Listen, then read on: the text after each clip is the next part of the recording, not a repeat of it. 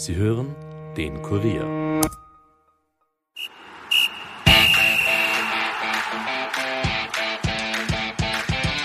Nachspielzeit. Der Euro-Stammtisch des Kurier. Mit Ulrike Kriegler. In Ostösterreich ist der erste Ferientag bei der Euro 2020. Geht's Schlag auf Schlag. Ein Halbfinale kennen wir schon. Das zweite wird heute Abend ermittelt. Herzlich willkommen bei der Nachspielzeit im Euro-Stammtisch des Kurier und willkommen unseren heutigen Gästen, der Vorstandsdirektor des Wiener Flughafens, Julian Jäger und Sport Austria-Präsident Hans Nissel und natürlich unser Fußballexperte Kurt Gager. Heute ist das Burgenland super vertreten, oder? Ihr seid beide Ja, das sind die Tage, die sind nicht so oft, nicht? aber heute ist das Burgenland wirklich stark vertreten. Und ich glaube auch mit zwei würdigen Vertretern fürs Burgenland. Ja, absolut. Und ihr kennt euch beide im Fußball aus.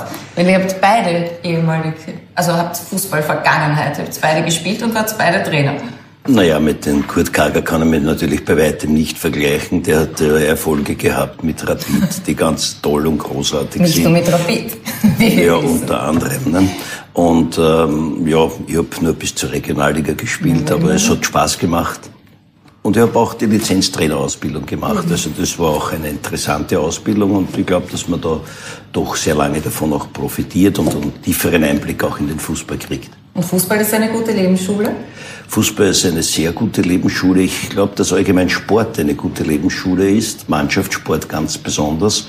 Und natürlich, äh, weil Sie auch das Burgenland angesprochen hast, ähm, gerade im äh, Burgenland hat Fußball natürlich einen äh, großen Stellenwert. Wir, glaube haben 175 Fußballvereine mit vielen, vielen Nachwuchsmannschaften. Ja, jeder Verein hat ähm, doch äh, etliche Nachwuchsmannschaften, ganz wichtig für Kinder, für Jugendliche. Gemeinsam gewinnt man, gemeinsam verliert man die Sozialisation, die Integration von Kindern. Ich glaube, eines der größten Integrationsprojekte in Wien ist der SC Simmering. Die haben tolle Nachwuchsmannschaften und haben einen großen Anteil von Migranten und vor allen Dingen jetzt im Sommer wird, werden dort Sprachkurse gemacht, am Vormittag, am Nachmittag trainiert. Also ganz wichtige Voraussetzungen für unsere Gesellschaft. Absolut. Wie ist das bei dir? Hast du auch eine Fußballvergangenheit? Ich habe eine sehr unterklassige. Also ich habe in, in Oberösterreich lang äh, Fußball gespielt. In meiner Schulzeit war Fußball sicherlich das, was mir am meisten beschäftigt hat, deutlich mehr als irgendwie Latein und, und andere Gegenstände. Ähm, habe aber ja, seit 30 Jahren sozusagen immer äh, vereinsmäßig gespielt und, und äh, bin eher äh, passiv äh, sehr, sehr Fußball begeistert. Aber dafür umso mehr. Gerade haben wir noch über die Eröffnungsfeier geredet. Schon sind wir wieder beim Viertelfinale. Nur noch fünf Spiele sind's und dann ist die Euro 2020 auch schon wieder Geschichte. Und wir kennen den Europameister. Wie viele Spiele der bisherigen 46 habt ihr gesehen? Ich würde sagen, so 15. So geschätzt. Ich habe nicht so viele gesehen, aber ich habe ein Spiel live gesehen, nämlich in Budapest, äh, Ungarn gegen Portugal vor über 60.000 Zuschauern im Stadion. Und eine tolle Stimmung, ein sehr gutes Spiel. Die Ungarn haben sehr gut gespielt, bis zur 84. Minute 0-0 gegen Portugal gehalten. Also sehr interessant. Es wurde alles kontrolliert, sehr diszipliniert ist das abgelaufen mit sehr guten Konzepten. Ja, und äh, dann habe ich vielleicht ähm, Na, die Österreich-Spiele, oder? na, die sowieso vielleicht äh, acht, neun Spiele über das Fernsehen gesehen. Oder die Mhm. Halt Zusammenfassung die Ergebnisse. von, Ja. von, von fast allen Spielen, dass man, dass man am Laufenden ist. Hast du alle gesehen? Naja, Uli, das geht nicht, Uli, weil in der Vorrunde, da, Um verbringst, 15 Uhr. du, da verbringst du dann nur mehr die ganze Zeit vom Ja. Fernsehen. Aber natürlich die entscheidenden Spiele in Österreich und natürlich die guten Vorrundenspiele, die hat man sich schon äh, ausgesucht und auch angeschaut. Und jetzt natürlich ab dem Achtelfinale alle. Ja. Ja, denn jetzt geht's natürlich immer um alles oder nichts. Jetzt gibt's kein Taktieren mehr. Keine Punkte werden mehr vergeben. Jedes Spiel ist entscheidend. Siegen oder fliegen heißt's ab jetzt. Fliegen. Vom Flughafen Wien. Was war das gestern für ein Abend? Schweiz gegen Spanien um 18 Uhr. Die Schweiz, die waren bis jetzt die Kilometerfresser. Die sind wahnsinnig gereist. Das ist ja auch etwas, was bei dieser Euro ganz besonders interessant ist. Die Schweiz waren in Baku, dann in Rom, dann wieder in Baku, dann in Bukarest und jetzt in St. Petersburg.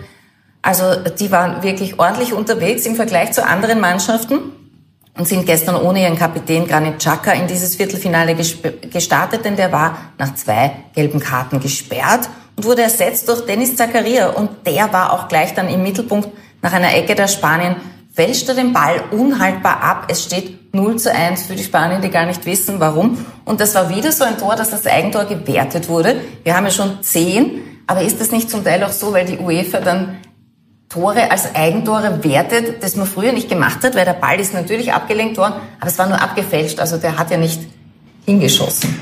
Ja, das ist halt mittlerweile ein äh, entscheidender Punkt gegenüber früher.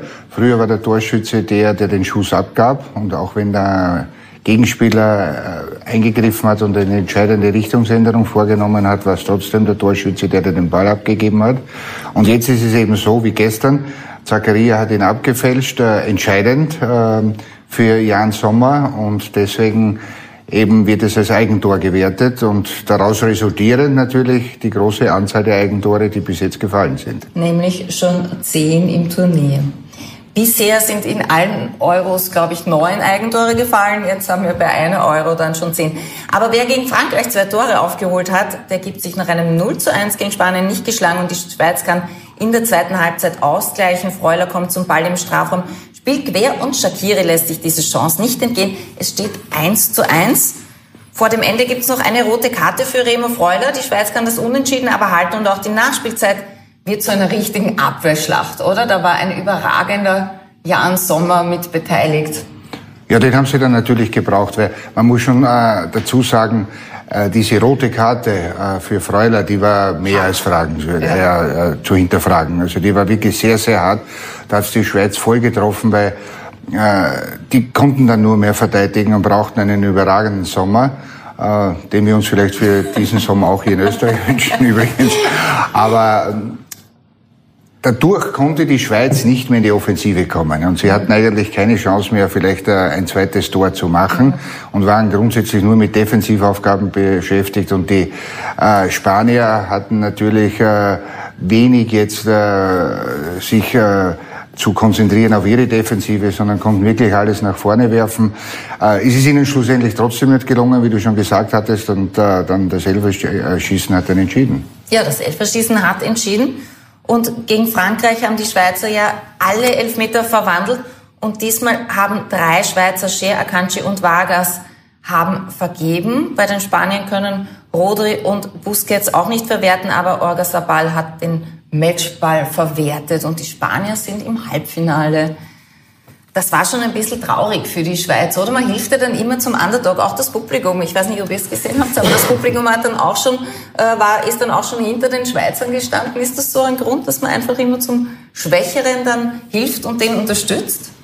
Also ich, ich neige immer auch dazu, dass ich äh, zu den Underdog helfe. Und natürlich zittert man damit, aber es spielt sich natürlich im Fußball sehr vieles, nicht nur im, im physischen Bereich, sondern auch im psychischen Bereich ab, im mentalen Bereich ab. Äh, die Schweizer, glaube ich, haben den Vorteil, äh, dass sie mental äh, wirklich stark sind, dass sie eine, eine tolle Einheit sind, dass sie dieses Spiel gegen Frankreich gedreht haben und das gibt Kraft. Das mhm. gibt Kraft, Selbstvertrauen und, und mentale Stärke. Und, und glaube, das ist die, die Grundlage auch bei vielen anderen Teams, über das werden wir noch reden, dass sie äh, Erfolg haben. Das ist eine so komplexe Sache, glaube ich, im Fußball, äh, dass, äh, dass gerade die Schweizer in diesem Flow und in dieser Mentalität und diesem äh, Wir-Gefühl, das sie als Team haben, äh, sehr, sehr stark sind. Wobei dann wenn man diese Abwehrschlacht liefert, äh, die der Kurt gesagt hat, natürlich am Schluss mit einem Mann weniger gegen, gegen Spanien, das kostet natürlich die, die ja, letzte ja. Substanz, die man dann hat, wo man dann wahrscheinlich komplett platt und leer ist nach dem Spiel und dann wahrscheinlich auch nicht mehr die mentale Stärke ausbringt mit dem, mit der starken Brust heraus und jetzt gehe ich hin und der Öfer, der ist drinnen, das hat viel mit, mhm. mit, mit dieser mentalen Stärke auch zu tun, wo aber natürlich auch, wenn man, wenn man körperlich platt ist und komplett ausgelaugt ist, das auch schwierig ist. Sozusagen, wenn man körperlich fertig ist, ist auch im Geist nicht unbedingt, äh, ist man nicht voll da. Genau. Kondition ist gleich Konzentration. Ich muss, ich muss sagen, äh, ich habe schon im, im Achtelfinale zu Frankreich geholfen und nicht zur Schweiz. Ähm, auch gestern äh, wieder, wieder zu Spanien. Äh, auf der einen Seite, wenn man vielleicht gedacht hat, naja, wenn wir ausscheiden, dann finde ich, sollten die Schweiz jetzt auch nicht, ich weiß nicht, bis ins Semifinale oder Finale kommen. Gerechtigkeit. Ähm, das war der Ansatz, ja. Rechtswissenschaften studiert. Und, also. und, und, das Zweite, ähm, weil ich halt einfach auch gern gesehen hätte, Frankreich gegen Spanien und jetzt sozusagen auch Spanien gegen Italien, ähm, weil eigentlich finde ich, hat sich sozusagen der spanische Fußball ein bisschen überlebt. Äh, und ich, ich habe insgesamt den Eindruck, und vielleicht war das auch das äh, bei den Zuschauern der Fall, dass sozusagen diese ewigen Pass irgendwie Kaskaden, wo man aber nie wirklich zum Abschluss kommt, jetzt, jetzt nicht mehr so, äh, man einfach nicht mehr so attraktiv findet. Mein Sohn allerdings gestern, der war sehr, sehr traurig, wie die Schweizer ausgeschieden sind. Also ähm, insofern waren wir da in der Familie nicht ganz einer Meinung. Ja, aber das ist ja das Schöne im Fußball, oder? Dass man zu Hause darüber reden kann. Genau. Aber es ist ein wesentlicher Punkt, das habe ich schon gestern im Vorfeld zu diesem Spiel gesagt. Man wird erkennen, dass äh, Chaka, ihr Kapitän, der Mannschaft abgeben wird. Und der ist nämlich der, das was der Hans gesagt hat, der der, der Lenker, Denker und auch der psychische Antreiber der Mannschaft, wenn sie mal einen Durchhänger hat. Und der ist wirklich extrem abgegangen. Und äh, man hat auch gesehen dann äh, auf die Vorbereitung zur Verlängerung, wie er sich dann eingebracht hat äh, im Spielerkreis. Weil, weil die haben ja alle gewusst, äh, das ist der, mh, hm, das ist so eine ähnliche Situation wie, äh, wie bei uns. Äh, äh, viele Spieler sind befreiter und äh, lockerer, wenn äh, ein Autowitsch am Platz ist. Ja. ja? Und äh, viele äh, trauen sich dann vielleicht das letzte Quäntchen nicht zu, wenn der nicht am Platz ist. Deswegen ist schon wichtig, wenn der am Platz nur steht vorläufig. Ja? Und äh, natürlich, wenn es sich dann zum Bewegen auch noch anfängt, dann sind wir ja ähnlich stark wie die Schweiz. Ich glaube, die Engländer sagen ja. Aggressive Leader dazu. Genau. So, das ist so seine Rolle, ja. habe ich den Eindruck. Und der spielt natürlich auch in einer zentralen Position. Das ist natürlich auch ganz wichtig. Das sind diese Abläufe absolut, äh, einstudiert. Absolut. Und wenn der fehlt, das war klar. Und dann hat er auch noch die gelbe Karte, die zweite nämlich wegen Meckerns. Also das war wirklich eine sinnlose gelbe Karte. Also da war keine Notbremse oder sowas dabei, wo man sagt, gut, das muss er machen, die muss er riskieren, sondern es war wirklich ein Blödsinn. Also vielleicht hat der ja, Chancen wir, der Schweizer zu nicht. Du weißt, wir wissen alle, dass wir dem nachher tausendmal leid getan haben, nicht? aber danach war es zu spät. Und sie mussten halt, wie gesagt, auch einige äh, Rückschläge im Spiel einstecken mit der roten Karte. Und dann, wie du richtig erwähnt hast, äh, Schweiz war sicherlich die Mannschaft, äh, die so weit gekommen ist mit unglaublichen Reisekilometern im Gepäck. Und das alles spielt dann eine Rolle. Die kleinste Kleinigkeit kann entscheidend sein bei solchen engen Spielen. Und das ist es dann im Endeffekt auch. Vielleicht noch eine Anmerkung, warum ich eher für die kleineren bin. Erstens einmal ist Österreich auch ein relativ kleines Land und ich bin nicht dafür, dass sich nur die großen Sportnationen unter sich immer wieder Titeln ausmachen und in weiterer äh, Entscheidung immer wieder auch äh, auf oberer Ebene für die großen Entscheidungen getroffen werden. Die Diskussionen, wie geht's mit der Champions League weiter, wer ist in welcher Gruppe, wenn ich mir die Engländer anschaue, welche ähm, Flüge die machen müssen, welche Gegner die haben. Also äh, ich bin da dafür, dass äh, natürlich wie Österreich, wie die Schweiz, wie Dänemark, Dänemark, auch Tschechien, da bin ich immer auf Seite der Kleineren, weil die Kleineren auch ein Mitspracherecht brauchen. Und wenn man nur immer im Semifinale die, die ganz großen Sportnationen hat, na dann werden die auch in Zukunft sehr vieles entscheiden und sie werden nicht zu ihrem Nachteil entscheiden. Mhm. Das ist der Punkt eins. Und wenn mir auch anschaue, dass äh, die, die Premier League in England, glaube ich, 1,5 Milliarden Euro pro Jahr Fernsehrechte bekommt äh, und ich glaube Österreich so über 30 Millionen Euro, äh, dann äh, sieht man natürlich, natürlich auch, dass es im finanziellen Bereich große Unterschiede gibt. Und äh, da bin ich auch natürlich auf Seite der Kleineren, weil äh, die Großen da mit äh, großen finanziellen Mitteln äh, natürlich sich sehr vieles auch richten können. Ja, natürlich. Alleine wie viele Runden die schon spielen müssen, damit sie überhaupt in eine Gruppenphase bei einer so Champions League hineinkommen. Aber ein Favoritensterben musste. Es geben, denn das zweite Duell, das hat geheißen Belgien gegen Italien. Das war schon fast ein vorgezogenes Finale, weil es waren zwei Favoriten auf den Europameistertitel. Und die erste gute Nachricht, De Bruyne konnte spielen, das war ja auch fraglich, fraglich. Und bisher ist es nur dem Dänen Yusuf Paulsen gelungen, dem Belgien ein Tor zu schießen, aber das hat sich geändert. Nach gut einer halben Stunde. Nicolo Barella setzt sich gegen drei Belgier durch und trifft zum 0 zu 1 und 10 Minuten später erhöht Lorenzo Insigne mit einem Distanzschuss auf 0 zu 2. Kurz vor der Pause gibt es dann noch den Anschlusstreffer durch einen Elfmeter von Romelu Lukaku. Pausenstand Belgien, Italien 1 zu 2. Und das war dann auch der Endstand. Am Ende war es ein, ein Zeitschinden der Italiener auf höchstem Niveau, oder? Ja, der italienische Klassiker. Nicht? Das haben sie über Generationen perfektioniert und das können sie sich auch patentieren lassen, nicht? Mhm. dieses Zeitschinden. Aber zum Spiel selber jetzt gestern, äh, man muss schon sagen, ähm, die Italiener haben wirklich äh, grandios gespielt und im Endeffekt, sie haben auch verdient gewonnen. Äh, weil, wie die erste Halbzeit gespielt haben, das war phänomenal. Mit diesem enormen Druck schon ganz hoch man braucht sich ja nur das 1 zu 0 von Barella anschauen, wo die schon, äh, wie sie den Ball verloren haben, mit wie viel Mann die dort um den Strafraum der Belgier attackiert haben. Also nicht nur, dass du das trauen musst, sondern äh, du spielst ja selber gegen einen wirklich sehr starken Gegner, gegen die Nummer 1 der FIFA-Weltrangliste. Und die haben die wirklich dort im Strafraum eingeschnürt. Und ähm, kann man nur sagen, die haben ihre Rolle äh, eindrucksvoll äh, bewiesen, als Favorit in dieser EM, äh, für den EM-Titel zu sein. Aber ich muss auch ehrlich sagen, für mich äh, gab es gestern auch bei der, auf der belgischen Seite einen Sieger dass das nicht unter den Tisch fällt. Äh, die hatten gestern einen 19-jährigen ähm, Spieler äh, am Platz, Jeremy Doku, der auch verantwortlich war für den Elfer und der war wirklich, also muss ich ehrlich sagen, herzerfrischend mit seiner Geschwindigkeit, mit seinen Dribblings. Und das, was, ich, was er sich da alles zugetraut hat, also Hut ab vor dem. Also ich glaube, hier kann der belgische Fußball wieder einen äh, großen Spieler heranwachsen sehen. Sind ja eine, eine von Superstars gespickte Mannschaft. Äh, wie habt ihr das Spiel gesehen? Ja, ähnlich. Ähm, der Favorit hat sich durchgesetzt. Also, also erstens finde ich, in der ersten Halbzeit war, hat Donnarumma bis zum gewissen Grad nur den Unterschied gemacht, weil der also zweimal der wirklich ausgezeichnet gehalten hat. Und, und ich war wirklich beeindruckt von den Italienern, wie die auch in der zweiten Halbzeit noch, als sie sozusagen geführt haben, eigentlich mit fünf Mann äh, die Belgier attackiert haben und Belgien eigentlich dann in der zweiten Halbzeit nie wirklich in eine Druckphase gekommen ist. Ja.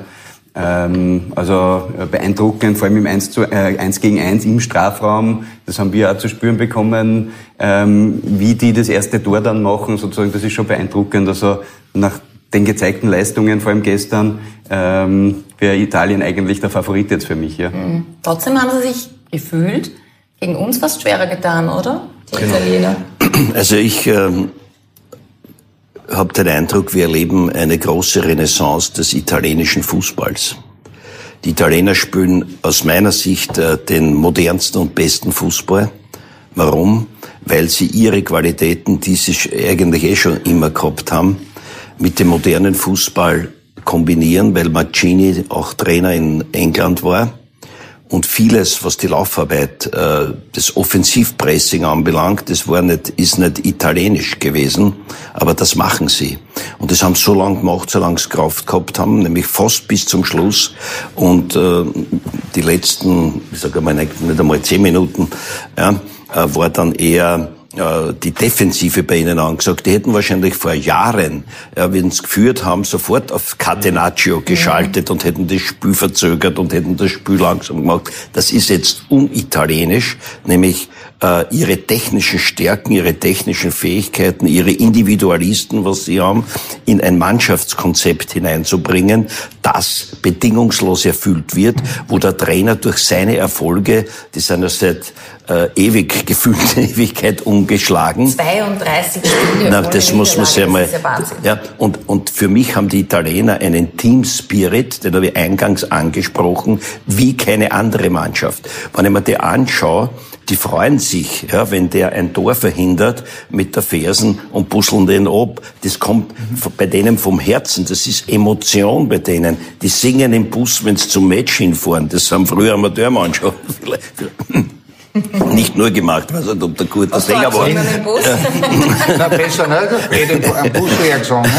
Aber wenn es hilft, wenn es dienlich ist für den Erfolg. Nein, nein, ich glaube, dass, dass die ein wahnsinnig ja, starkes Team sind. Die haben einen Teamgeist, die wollen gewinnen, die wollen Weltmeister werden. Und das geht nicht nur auf Knopfdruck von heute auf morgen. Da ist etwas entstanden mit einem neuen System, das unitalienisch in vielen äh, Facetten dort war. Und das ziehen sie durch. Und diese Laufarbeit auch, die sie machen und die Offensive, die sie machen, ja, die führen und greifen weiter an, die führen und attackieren. Ja. Also das, das gefällt mir bei denen sehr gut. Für mich der absolute Favorit für den Europameistertitel und wertet natürlich das Ergebnis von Österreich auf. Ich glaube, dass niemand noch die Italiener so gefordert hat wie das österreichische Nationalteam. Ja, nicht einmal die Belgier, sage ich jetzt einmal. Also zweite Halbzeit, was Österreich gegen Italien gespielt hat, das war Weltklasse. Das muss man ganz offen, also aus meiner Sicht. Ja, wir haben es in die Nachspielzeit geschafft, die Belgier nicht, ne? Ja, also insofern ähm, glaube ich, dass die Italiener wirklich einen sehr, sehr guten Fußball, den Italien, die italienischen Stärken kombiniert mit diesen internationalen Entwicklungen und, und was vor allen Dingen Athletik und Laufarbeit anbelangt. Und wer das heute nicht hat, das muss im Fußball in jedem klar sein, äh, als Grundbasics, äh, nämlich die athletische Ausbildung schon im Nachwuchsbereich. Wenn ich mir heute jeden äh, wenn man sich im Fernsehen schaut, die Leiberl ausziehen, hat er seine Sixpacks, so nicht aus optischen Gründen, sondern weil hart trainiert wird. Er hat seine Muskeln, er hat seinen Oberkörper. Der Kopfball wird nicht mit dem Kopf ähm, gewonnen, sondern mit dem gesamten Oberkörper. Der Zweikampf wird nicht mit dem Fuß gewonnen, sondern ebenfalls mit dem gesamten Körper, um die äh, Bälle auch entsprechend abdecken zu können. Und, und, und äh, da sind die Italiener sehr, sehr weit. Und vor allen Dingen mentalitätsmäßig. Ja. Es ist ja, wirklich ein Team, oder? Ja. War das bei den Belgiern, hat sie das Gefühl auch so, die Belgier, waren die auch so ein Team? Also ich habe das nicht so im Gefühl gehabt, dass die einander so unterstützt haben. Das war bei den Italienern viel markanter, ne? Ja, zuerst einmal muss ich sagen, beim Hans sieht man, für welcher Sportler der kommt, ja, nach dieser Analyse. Ja, ja Wahnsinn, heute wird so richtig Ist wirklich nichts dazu hinzuzufügen. Vielleicht noch zwei Sätze dazu, äh, bevor wir dann zu den Belgier kommen. Äh, der Unterschied äh, zu den Italienern jetzt äh, von den modernen Mannschaften, zum Beispiel äh, gegenüber den kommenden Gegner Spanien, die spielen mit einer unglaublichen Geschwindigkeit nach Balleroberung in die Tiefe. Die spielen nicht dieses sogenannte Tiki-Taka von den Spaniern. Zuerst Ballsicherung ist im Vordergrund und dann nähern wir uns eher gemächlich den gegnerischen Strafraum an. Sondern die Italiener gehen den direkten Weg, haben auch die Spieler dazu, mit Insigne zum Beispiel. Erinnern wir uns nur an das zweite Tor gestern. Und äh, das zeichnet sie momentan aus. Und das ist wirklich eine Spezifikum dieser Mannschaft jetzt, die das auch perfekt beherrscht. Äh, vom Teamspirit her ist über die Italiener alles gesagt worden. Bei den Belgiern hatte man schon des Öfteren gestern den Eindruck, sie sind äh, nicht so geschlossen in sich, äh, wie es zum Beispiel ihr Gegner gestern war. Und das sind eben die Kleinigkeiten, die dann im, nach 90 oder 120 Minuten oder, wenn es sein muss, auch nach einem Elferschießen den Ausschlag geben können. Weil man hatte gestern zum Beispiel den Unterschied, äh, Lukaku hat bei 2-1, zweite Halbzeit einen, fast einen Tausender Sitzer mhm. gehabt, wie man im Fußball sagt. Und der trifft den Hintern von dem ja. Spinazzola und die haben gejubelt, Chilini, und die, wie als hätten sie ein Tor geschossen. Ja, ich habe glaub, der ist an die Stange gegangen ja, genau. und dann hat, ja, ja. hat man gesehen erst, äh, warum die so jubeln. Aber dieser unbändige äh, Wille und Einsatz, äh, zurückzulaufen und äh, irgendwie dann noch genau. irgendein Körperteil dazwischen zu bringen. Und das ist dem gelungen und die haben sich dann gefreut, äh, logischerweise. Aber die sind äh, momentan wirklich auf einem äh, Level, spielen die Fußball, wo ich glaube, äh, momentan kann ihnen keine Nation in Europa das Wasser reichen. Offensichtlich. Vielleicht eine Anmerkung noch dazu, weil, weil der Kurt äh, den Insigne gesagt hat. Mir gefällt es wahnsinnig, dass ein Weltklasse-Spieler wie er mit einem Meter 63, glaube ich, ist er groß, so gut Fu äh, Fußball spielt. Ja, weil natürlich manche Trainer, manchmal die Mannschaft, man in der Abwehr weiß ich schon, dass man äh, gewisse körperliche Voraussetzungen haben muss, gar keine Frage, und Größe natürlich und der Tormann. Muss, die Kleinen sind, die gehören immer zu den Besten. Messi, Maradona. Ja. Eben, ja, und, und deswegen freut mir das, dass einer, der wirklich ist so, eher klein ist, wenn man so sagen darf, äh, so ein riesengroßer Fußballer ist und ein Weltklasse-Fußballer ist. Also das du wolltest noch was sagen? Zu den Belgiern. Ja. Ähm, also ich habe es ehrlich gesagt ein bisschen im Gefühl gehabt, wie das gestern läuft, weil ich schon finde, dass die Belgier natürlich den Nachteil hatten, dass die durch das harte Einsteigen der Portugiesen, also sozusagen ähm, der Eden Hazard hat gefehlt und ich habe beim De Bruyne auch nicht den Eindruck gehabt, dass das der auf 100 Prozent mhm. ist, ja, weil ich finde, der hat sozusagen dann doch öfter mal dann einen schlechten Pass gemacht und so weiter. Ähm, insofern war es vielleicht eine leichte Schwächung der Belgier, aber, aber trotzdem kann ich mich noch anschließen. Ich glaube, die Italiener haben wirklich einen, einen super Fußball gespielt und, und letztendlich wertest das unser Ergebnis äh, deutlich aufnehmen. Ja. Aber man muss ja bei De Bruyne, äh, natürlich, er hat seine Pässe nicht so angebracht, wie wir es von ihm kennen. Aber die Italiener gaben ihnen auch keinen Entwicklungsraum. Äh, die waren so präsent im Mittelfeld, weil das, das war Hoheitsgebiet der Italiener. Und äh, diesen äh, kurzfristigen Entwicklungsraum, den De Bruyne auch braucht, logischerweise, dass er auf, auf Tempo kommt, auf Geschwindigkeit, den haben die Italiener ihm größtenteils nicht gegeben. Und, und Lukaku ist auch ein bisschen... Und dadurch hängt natürlich Lukaku, weil die Verbindung nicht da zwischen Lukaku und De Bruyne. Der Einzige, was Geschwindigkeit äh, aufnehmen konnte, zeitweise, das war dieser junge Jeremy mhm. Doku. Also der, der, begeistert, ja. ja, ja, der will auch bald einen Transfer machen, spielt jetzt in Frankreich, aber wer ja, weiß, wo er nächste Saison spielt. Bei uns kann man gewinnen eine Kurier-Fanbox. Dazu beantworten Sie bitte unsere Quizfrage des Tages, die da lautet, welcher Kapitän wurde zweimal mit seinem Team Europameister? War das A.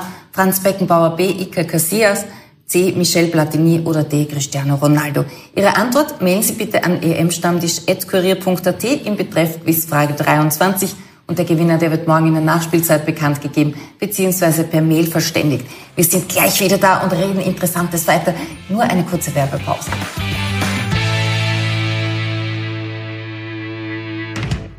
Hey, hier sind Gabriele und Michael. Wir präsentieren euch den neuesten Podcast im Kurier-Universum. Der heißt Schatzi geht's noch und da reden wir ungezwungen über die großen Beziehungsfragen und das, was uns in der Liebe so bewegt. Was denkst du? Wieso sagst du nichts? Liebst du mich noch? Und wer nimmt das Mistsackerl mit? Es geht um Vertrauen, um Eifersucht, um Loslassen und um Beziehungsarbeit. Dabei sitzen wir bei uns daheim am Küchentisch, um für euch miteinander zu reden. Über Höhen, Tiefen und Glücksgefühle und wie man Liebe lebt. Und am Ende gibt's zu jedem Thema immer einen kritisch liebevollen Blick von Expertinnen. Ihr findet unseren Podcast jeden zweiten Donnerstag ab 16 Uhr in allen großen Podcast-Apps und natürlich auch auf kurier.at slash podcasts. Also abonniert uns bitte gleich, damit ihr dann auch wirklich keine Folge verpasst. Willkommen zurück bei der Nachspielzeit, dem Euro-Stammtisch des Kurier, mit unseren heutigen Gästen Julian Jäger vom Flughafen Wien, der Vorstandsdirektor, und Hans Nistel, Sport Austria-Präsident. Wir haben Grund zur Freude. Nicht nur, dass in Ostösterreich die Ferien beginnen, was euch wahrscheinlich beide betrifft. Die Publikumsbeschränkungen wurden aufgehoben, rechtzeitig zum Formel 1 Grand Prix. Also ich finde es äh, für sehr wichtig, dass die Publikumsbeschränkungen aufgehoben sind. Der Sport braucht zu sehr. Sport ist Emotion, äh, Sport braucht Stimmung. Und ähm, ich war beim Österreich-Spiel gegen, äh, gegen Slowenien, da waren nur 3000 im Stadion, aber es war schon wieder ein bisschen was. Ja, also es Slowakei. War, äh, Slowakei, natürlich, ja. Entschuldigung. Na, Slowakei. Ich, ich habe ja, ja, ja, vom selben ja. reden. Ähm, natürlich. Ja, und, und das war schon ein bisschen Stimmung.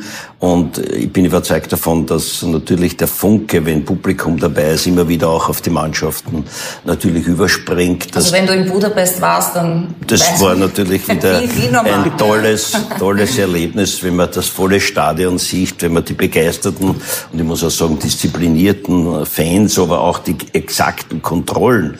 Es war alles äh, wunderbar organisiert äh, und das braucht der Sport. Mhm. Ne? Und, und äh, ich bin natürlich ein absoluter Anhänger, dass die Zuschauer dabei sein können und vor allen Dingen, und da haben wir äh, sehr enge Kontakte mit dem Sportminister, mit dem Gesundheitsminister, auch mit dem Unterrichtsminister in den vergangenen eineinhalb Jahren gehabt, damit auch Kinder wieder in Bewegung kommen. Also es hat ja doch äh, Kollateralschäden gegeben, ob das im psychischen, im physischen Bereich ist. Äh, es gibt Untersuchungen, dass die Österreicher sich um 30 Prozent weniger bewegt haben, beziehungsweise weniger Sport betrieben haben, dass Kinder- und Jugendpsychiatrie Alarm geschlagen haben. Und da muss der Sport äh, natürlich seine Konzepte auch in entsprechender Form präsentieren. Aber und, auch und mit sagen, diesem sozialen Engagement, oder? Weil die Vereine sind ja nicht nur, äh, unterstützen ja nicht nur die Bewegung, sondern das ist ja auch eine soziale Komponente. Absolut. Also Kinder sind soziale Wesen, der Mensch ist ein soziales Wesen. Kinder brauchen Kinder und äh, Menschen brauchen die sozialen Kontakte. Und wenn das nicht der Fall ist, gibt es Probleme. Und äh, genau der Sport bietet äh, die Bewegung, das ist Gesundheit. Ich glaube, wir müssen den Sport noch viel, viel besser äh, positionieren, weil Sport die beste Medizin ist. Ja, wenn heute Kinder keine Rolle mehr machen können, ja, ich rede gar nicht von der Rolle rückwärts, sondern von der Rolle vorwärts, äh, dann, dann stimmt etwas nicht. Wenn die Weltgesundheitsorganisation sagt, Kinder, Jugendliche brauchen pro Tag eine Stunde Bewegung und 80 Prozent der Kinder haben in Österreich das nicht, da muss man sich anstrengen, wie kann man das verändern, wie muss man das verändern. Ich glaube, das ist eine sehr wichtige äh, gesellschaftspolitische Aufgabe, aber auch natürlich eine Aufgabe für die Politik. Da hat es Versäumnisse in der Vergangenheit äh, gegeben und jetzt, glaube ich, muss man Schritt für Schritt schauen, dem Sport äh, auch als Gesundheitsmotor da wird es auch Gespräche mit äh, dem neuen Gesundheitsminister geben, aber auch mit dem Unterrichtsminister. Wie bringen wir mehr Bewegung und Sport in die Schulen? Und unsere 15.000 Vereine, Sportvereine, die wir in Österreich haben, die von uns auch serviciert werden über die Dach- und Fachverbände, äh, die schaffen Rahmenbedingungen, in einer großen Vielfalt von Sport. Ich glaube, es kann in Österreich niemand sagen, ich äh, möchte die Sportart X ausüben und da finde ich keinen Verein in Österreich. Also wir haben die 15.000 Sportvereine mit äh, unseren, äh, glaube ich, 33 Fachverbänden. Das sind 33 verschiedene Arten, die wieder teilweise Untergruppen haben. Also es gibt ein gutes Angebot. Es gibt äh, aber noch viele Defizite und da werden wir hart dran arbeiten, den Sport äh, was die Zuschauer betrifft, aber vor allen Dingen wieder die Menschen zum Sport zu bringen. Es ist ja auch wir müssen die ja zurückholen, Ganz oder? Also genau. Also die Kinder vor allem, weil die haben sich jetzt in dieser Pandemiezeit mit anderen Dingen beschäftigt einfach. äh, Und Richtig. Kinder sind halt auch Gewohnheitstiere, die bleiben dann bei dem. Die muss man jetzt wieder Das, zurückholen. das ist die große Herausforderung sozusagen als ersten Schritt. Comeback Stronger. Welche Maßnahmen können wir setzen, damit wieder alle zum Sport kommen? Aber in weiterer Folge sollen es noch mehr sein, weil wir die Defizite schon vor der Pandemie gehabt haben, dass sich Kinder, Jugendliche zu wenig, auch Erwachsene bis hin zu den Pensionisten, zu wenig bewegen. Also Erster Schritt, wie bringe ich wieder alle zurück? Da gibt's auch Gespräche mit äh, dem Sportminister, dass er äh, auch zu Mitgliedsbeiträgen finanzielle Beiträge leisten äh, will. Er wird neun Millionen Euro zur Verfügung stellen, um Anreize zu schaffen, zum Verein zu kommen, den Mitgliedsbeitrag wieder äh, zu bezahlen. Wir haben im, äh, in Graz schon eine tolle Veranstaltung gehabt mit 3500 Sportlerinnen und Sportler. Äh, das ist erstmalig in Österreich durchgeführt worden, nämlich die Sport Austria Finals. Die hat es noch nie gegeben, wo wir in 20 verschiedenen Sportarten innerhalb von vier Tagen die österreichischen Meister, die Staatsmeister äh, ermittelt haben, Qualifikationen für Europameisterschaften, Olympiateilnehmer dort waren, noch unter schweren Auflagen ähm, mit dem Corona-Konzept, das war schon vor, vor vier Wochen, aber auch wieder ein Impuls. Äh, jetzt rede ich nicht nur von Fußball, sondern allgemein vom Sport. Bitte kommt zum Sport. Tolle Angebote, tolle Stimmung. Nächstes Jahr werden wir das wieder in Graz machen. Äh, Die haben dort eine sehr gute Sportinfrastruktur, stellen die finanziellen Mittel zur Verfügung. Das Land, die Stadt Graz und auch der Bund, also der Sportminister. Und ich glaube, dass man so Impulse auch braucht, um Menschen zu motivieren, Sport zu betreiben. Und die Zuschauer unbedingt notwendig. Das wird nächstes Jahr in Graz noch eine bessere Veranstaltung, weil dann gehe ich davon aus, dass auch Zuschauer mit dabei sein dürfen. Ja, und das ist ja für die kleinen Vereine auch ganz besonders wichtig. Sport Austria ist also diese Plattform, wo man dann schauen kann, wenn ich eine Sportart ausüben will, äh, wo kann ich das, in welchem Ort, bei welchem Verein. Du bist als ehemalige Fußballer, Fußballtrainer, Lehrer, Schuldirektor und Politiker, bist du der perfekte Präsident äh, für Sport Austria. Es folgen Olympische Spiele gleich nach der Euro. Was erwarten wir denn dort? Also ich ähm, habe natürlich als Präsident von Sport Austria auch zu den Vertretern des österreichischen Olympischen Komitees, ähm, Karl Stoß und, und dem gesamten Vorstand, äh, recht ähm, intensive Kontakte. Ähm, natürlich ähm, unter, in, unter schwierigen Bedingungen. Es sind die Sportler, äh, glaube ich, alle, die sich impfen lassen wollten, geimpft worden. Das ist einmal ganz, ganz wichtig, äh, eine wesentliche und wichtige Voraussetzung, weil das Erste, und das muss man natürlich sagen, ist die Gesundheit.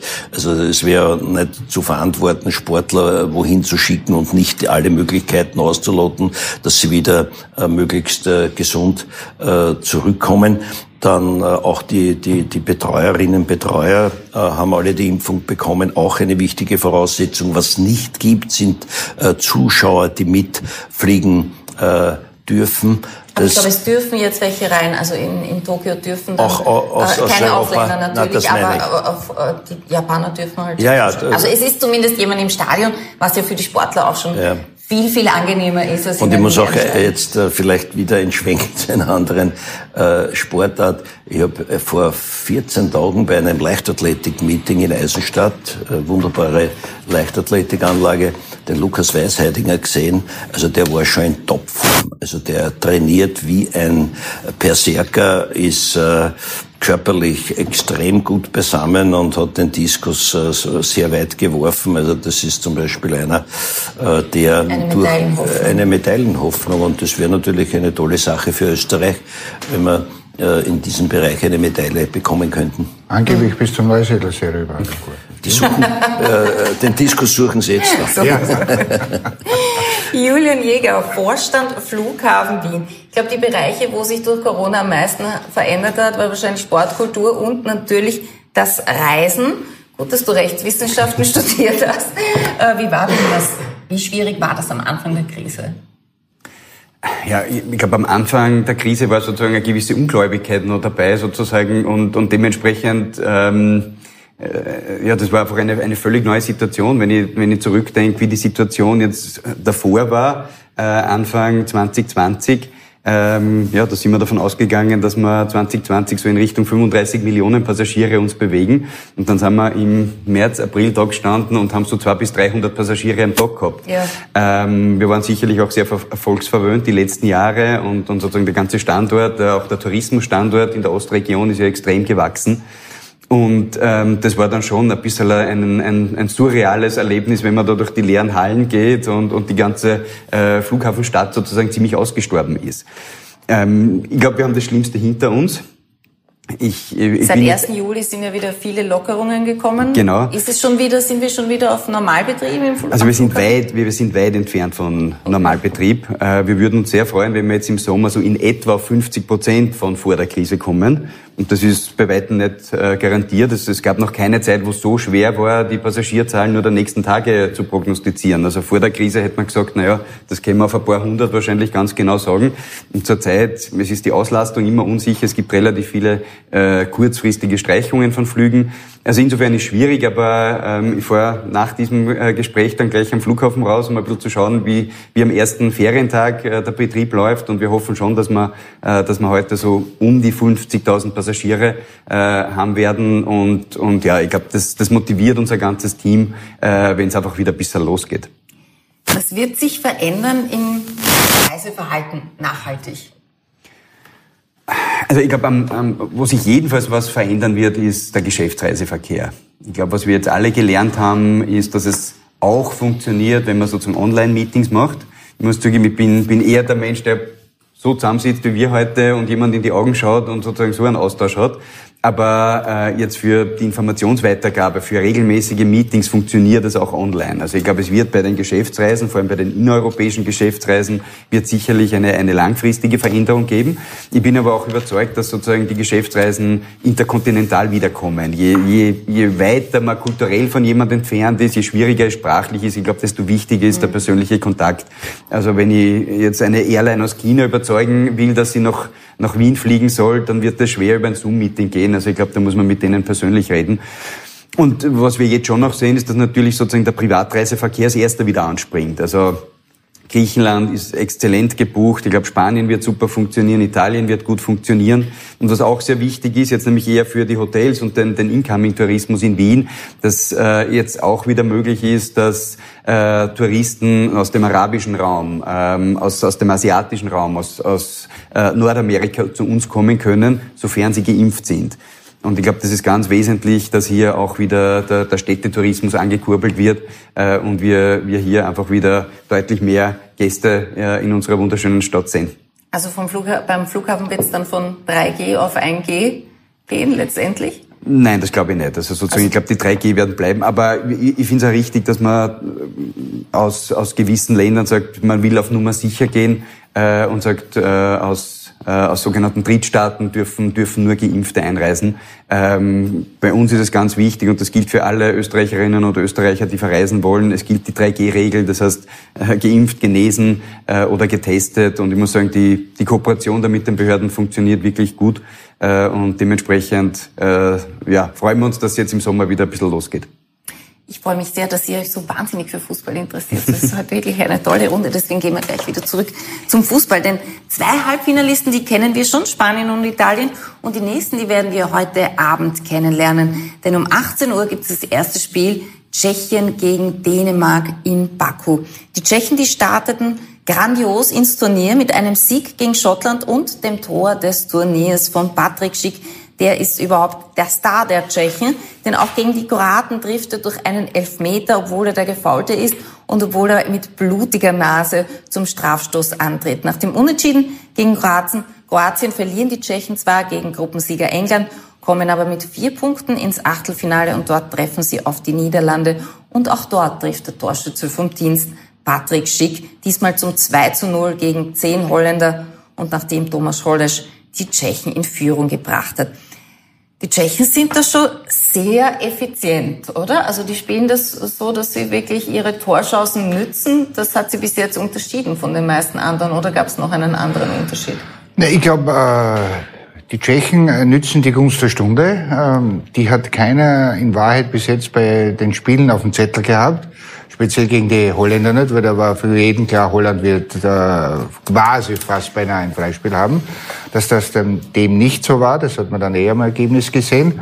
Äh, natürlich, und ähm, in Tschechien ist es so, dass äh, natürlich jetzt äh, Patrick Schick herausragt, aber trotz allem ist dort äh, in dieser Mannschaft das Star das Kollektiv.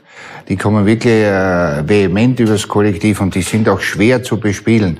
Und äh, ich glaube, es wird auch heute Abend ein ähnliches Bild sein, äh, obwohl ähm, Tschechien ähm, unser Nachbarland ist, aber äh, emotional bin ich bei den Dänen, weil die natürlich ja. äh, schon einiges in diesem Turnierverlauf mitmachen mussten. Äh, beginnen mit dem ersten Spiel mit Eriksen und dann äh, haben sie daran lange gekno äh, gekiefelt, bis sie das abgeschüttelt haben. Aber jetzt sind sie im Flow und ich glaube, es könnte eine ähnliche Geschichte werden wie 1992. Also es ist Wirklich? Du glaubst, also in Dennis Steinermann ist jetzt gezündet und jetzt geht's Gruppe los. Also mein, Sie haben ja zuerst verloren gegen die Finnen, das kennen wir, genau. die Geschichte.